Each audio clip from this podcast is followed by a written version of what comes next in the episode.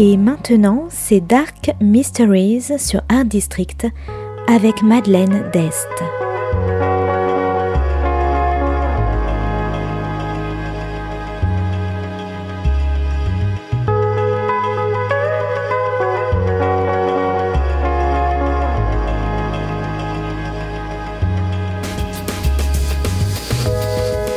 Welcome to Dark Mysteries, a book review show devoted to crime, mysteries, thrillers, and the dark side of human nature.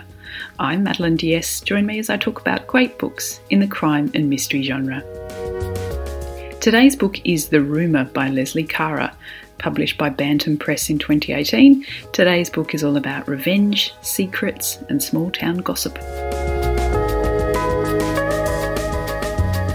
Joanna is a new arrival in the small seaside town of Flinstead. She's moved from London with her five year old boy to be closer to her mum and live a slower life. But it all begins with gossip at the school gate when one of the mums says she's heard a rumour that a notorious child killer is living in their town under a new name. The notorious killer is Sally McGowan. She herself was only 10 years old when she killed another little boy in the 1970s. She has long since left prison, but the public has never forgotten about the case. Settling into a new town, Jo is anxious for her boy to make friends and she tries to get involved in more of the mother's activities. Lost for things to say, she finds herself repeating the rumour to her book club and then the babysitting group, the next thing she knows, she's eyeing every older woman strangely and wondering whether two people in the town with the same initials, SM, are indeed the killer. But when she sees a group of people targeting a shop owned by a woman with the SM initials, she begins to wonder that she's started something she can't take back.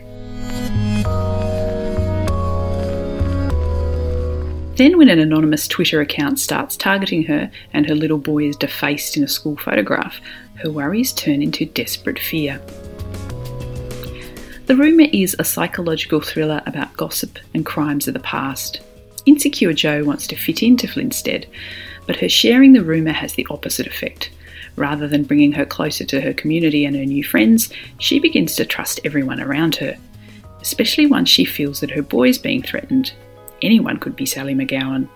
She's riddled with guilt when she fears that she's responsible for a mob targeting an innocent woman. Then there's also Joanna's complicated love life. Her boy's father is an on again, off again lover who's also an investigative journalist.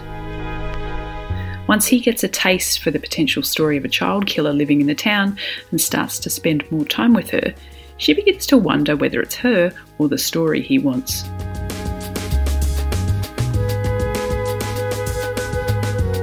The rumour is also about redemption and how long a person should repent for their crimes, especially a crime committed as a child, and how the media and public interest never wanes with sensational crimes like this one.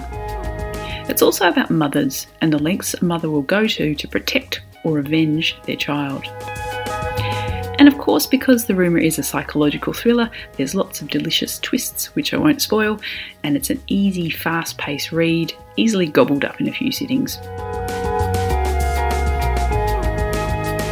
So if you like small town mysteries, old crimes, secrets, family conflict, and redemption, I recommend The Rumour by Lesley Kara.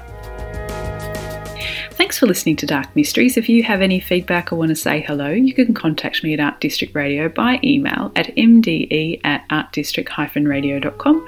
Or if you'd like to listen to past reviews, please go to artdistrictradio.com forward slash podcasts. And until next time, happy reading.